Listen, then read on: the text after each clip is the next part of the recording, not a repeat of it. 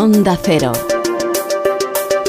Alfonso, Esther y Jesús vienen décadas en las que mm, eh, morirán muchos ancianos, nos dice Cancho. Vamos a explicar el motivo en Historia de la Medicina con Javier Cancho. Hoy nos planteamos cuál es la probabilidad de lo inevitable.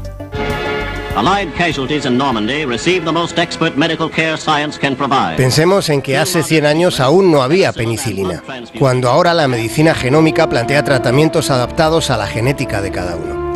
La esperanza de vida ha ido aumentando, retrasando lo inevitable. Durante la historia de la humanidad la muerte fue un acontecimiento impredecible. La mayoría moría repentinamente, a menudo a causa de enfermedades infecciosas. Pero las infecciosas, que casi siempre fueron mortales, ahora son curables. Es decir, vivimos más o morimos más lentamente. Relativamente pronto moriré. Tal vez dentro de 20 años. Tal vez mañana. Fíjense en esta otra evidencia. A medida que aumenta la esperanza de vida, las personas retrasan su muerte. Por tanto, el número de muertes ha ido disminuyendo. Pero claro, todo el mundo tiene que morirse. A mi edad, ponerse en forma es una pérdida de tiempo. ¿Has hecho piso y...? Cuatro gotas. ¿Y tú? Igual, más o menos. ¿Más o menos? Menos. Como la próstata, la muerte nos sitúa ante un inesperado punto de inflexión. En 2022 fallecieron en España más de 460.000 personas. Hubo casi medio millón de muertos en un año. El punto de inflexión significa que la proporción de fallecidos va a aumentar. Todos aquellos que retrasaron el último suspiro, todos esos van a tener que enfrentarse al instante inexorable del último día. De modo que esa cifra del medio millón de muertos del año pasado aumentará aproximadamente un 20% durante los próximos 20 años, hasta que mueran en España 100.000 personas más cada 12 meses. Estamos ante un patrón estadístico. La Organización Mundial de la Salud estima que el número de muertes en todo el orbe aumentará de 56 millones que hubo en 2015 a 70 millones que habrá en 2030.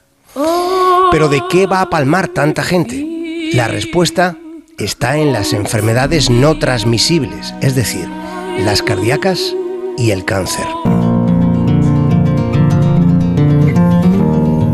¿Cuál es la siguiente conclusión? Hace falta invertir en todo lo que esté relacionado con los cuidados paliativos. Históricamente los cuidados paliativos se utilizaban después de que se hubieran agotado todas las demás opciones médicas, pero ahora sabemos que funcionan mejor cuando se utilizan tempranamente junto con otros cuidados médicos. Ella no necesita cuidados paliativos, se llama Turritopsis dorni. Se la conoce como la medusa inmortal. El ciclo de vida de ese bicho comienza pareciéndose al de cualquier otra especie de medusa. Sin embargo, ellas disponen de una habilidad de supervivencia extraordinaria. Regresan a su forma juvenil cuando sufren daños físicos. En teoría, pueden vivir para siempre. Para los humanos esa opción es imposible. La probabilidad de lo imposible sigue siendo cero, mientras que la probabilidad de morir a partir de cierta edad, la probabilidad de morir se nos duplica cada 8 años.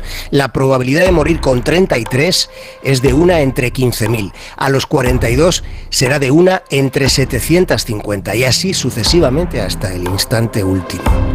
El progreso médico de las últimas décadas ha cambiado la forma en que morimos. Lo que no ha cambiado es el hecho en sí no ha cambiado la probabilidad de lo inevitable. La vida es tan bonita que parece de verdad. La vida es tan bonita que parece de verdad. Que parece de